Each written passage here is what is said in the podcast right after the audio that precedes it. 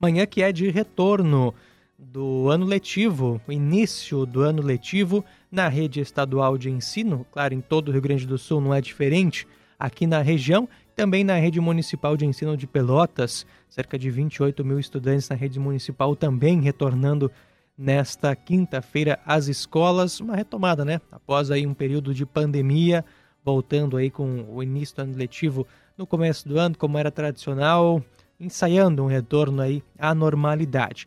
Para falar sobre ah, esse reinício de ano letivo, esse início de ano letivo, estamos na linha primeiro com a coordenadora da quinta Coordenadoria Regional de Educação, Alice Maria Zezepansky, para falar um pouquinho sobre a situação de Pelotas e região. Coordenadora, como é que está a situação? Tudo pronto para a retomada? São quantos estudantes voltando hoje? Bom dia. Bom dia, é um prazer e uma alegria poder participar e contar um pouquinho como vai ser esse ano. A nossa coordenadoria conta com 18 municípios, 125 escolas, um, um total de 34 mil alunos começando no dia de hoje.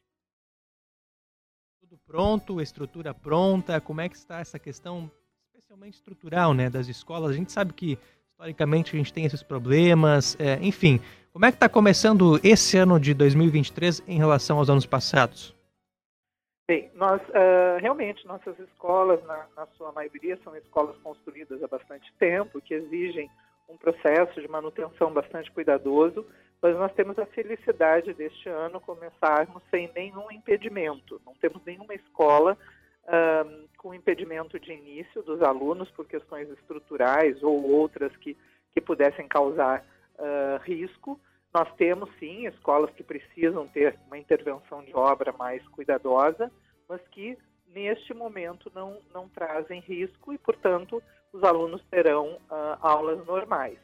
Uh, isto também se deve, né, essa, essa facilidade de retorno na área estrutural, a um recurso que foi repassado no ano de 2022, a partir de janeiro de 2022, às escolas, num projeto chamado Agiliza RS, onde as escolas uh, receberam recursos para uh, manutenção, para pequenos reparos, para obras que não dependessem e que não exigissem projetos estruturais.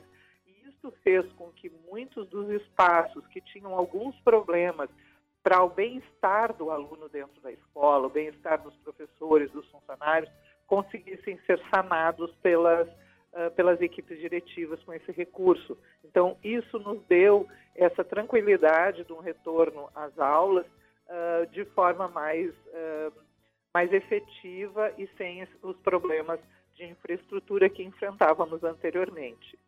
É, coordenadora, recentemente o governo do estado lançou aquela, aquele diagnóstico né, da estrutura das escolas do estado, 176 em situação crítica, duas em Pelotas, né?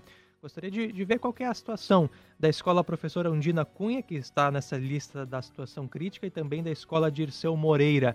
É, a senhora mencionou que é, todas as escolas vão receber alunos, então as aulas estão confirmadas nessas escolas, mas quais são esses problemas é, que colocam as, as, escolas nessa situação crítica e se já existe um, um, planejamento ou alguma ideia de quando que esses problemas serão resolvidos? Certo. Uh, eu te agradeço até o questionamento, porque eu acho importante, assim, em algumas situações, a análise de criticidade de uma, da infraestrutura do, da escola, ela não diz respeito diretamente a riscos estruturais ou de ordem elétrica, enfim. O caso dessas escolas, a, a, a emergência da construção ou a emergência de adequação é com relação, em especial, a espaço de alimentação para os alunos. Então, são uh, escolas, né? O, espaço onde funciona a Escola Ondina Cunha é um prédio alugado, locado pelo Estado. Uh, já uh, era assim anteriormente, mas o prédio que a escola ocupava tinha problemas estruturais, ele foi requisitado pelo proprietário para desapropriação. Então nós locamos um outro espaço próximo para que houvesse não houvesse muito muita quebra né, no, no deslocamento da, das famílias e, e, este prédio, ele existe um espaço para alimentação, mas que ainda precisa de uma adequação. Isso para o Estado, tanto na, na escola de Erção Moreira quanto na escola onde na Cunha, são situações que tornam a, a obra emergencial, para que, que os alunos possam, então, receber um atendimento adequado nessa área da alimentação, que a gente sabe que para muitos é algo bastante sensível. Né? Então, elas não têm um problema estrutural para receber os alunos, não tem nenhum diagnóstico de, de, uh, de, de engenharia. Então, o, o problema é esse, é um atendimento com qualidade para a alimentação dos alunos. Tá? Então, elas foram consideradas uh, prioritárias neste quesito. Certo. E em relação a, a número de professores, coordenadora, é, dentro da área da quinta coordenadoria, existe algum tipo de déficit de servidores? É, houve algum tipo de remanejamento, alguma situação ainda pendente? Nós temos, assim, uh, uh, uh, recursos humanos nessa, na educação, eles são muito oscilam bastante, né? Eu te, te, digo assim, hoje eu tenho escolas, a grande maioria das escolas com 100% de atendimento em recursos humanos, tanto para professores quanto para funcionários. Mas isso é muito oscilante, porque se alguém entra numa licença, né, uma licença de saúde, por exemplo, a gente já tem uma quebra aí nesse quadro. Garanto a, a, a ti, aos ouvintes, que nós te, estamos começando o ano de 2023 com um, um RH, né, um quadro de recursos humanos muito mais estável do que tínhamos em anos anteriores. Quanto a isso, é, é, é muito tranquilo. Assim. Nós temos alguns casos que surgiram ao longo desse, desse período de remanejos, de transferência, como a gente uh, tem, né, entre o final do ano letivo anterior e o início do ano letivo uh, agora, né, que se inicia, uh, casos de professores que pediram transferência, de pessoas que aposentaram, de pessoas que entraram em licença e que acabam abrindo espaço nos quadros. Mas, de maneira geral, nós estamos com os quadros muito bem atendidos. Não temos, assim, um número excepcionalmente grande de necessidades.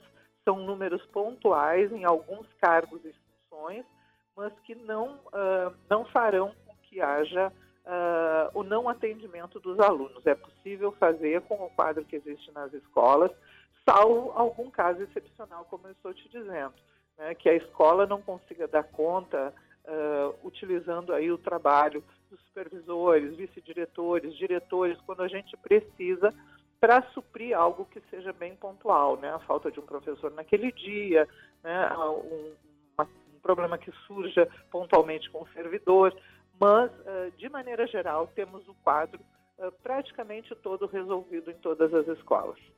Maravilha. Alice Maria Zezepansky, coordenadora da 5 Coordenadoria Regional de Educação. Obrigado pela entrevista. Sei que nessa manhã deve ser de bastante trabalho, né, bastante chamados aí nesse início do ano letivo. Te agradeço e fica o desejo de um bom ano letivo, um bom trabalho aí pela frente. Muito obrigado, obrigada pela oportunidade. Estarei sempre à disposição. Aí, da representação da 5 Coordenadoria Regional de Educação de Pelotas, pega aquela região toda ali, né? Canguçu, eh, Erval, Morro Redondo, Pedras Altas, Pinheiro Machado, Santana da Boa Vista, São Lourenço do Sul, Turuçu e outros municípios próximos à 5 Coordenadoria Regional de Educação. Agora a gente vai falar sobre a região de Rio Grande, 18ª Coordenadoria Regional de Educação. Aí sim, municípios de Rio Grande, Chuí, Santa Vitória do Palmar e São José do Norte. Vamos também ver qual é a situação nessa região, nessa parte, nessa metade aqui da zona sul do estado. E por isso vai conversar conosco a coordenadora da 18ª Coordenadoria Regional de Educação, Luciana Dias. Luciana, muito obrigado, bom dia, obrigado por nos atender. É, como é que está a situação? Tudo certo já para essa retomada a partir de hoje? São quantos estudantes aqui na região de Rio Grande retornando às aulas na rede estadual?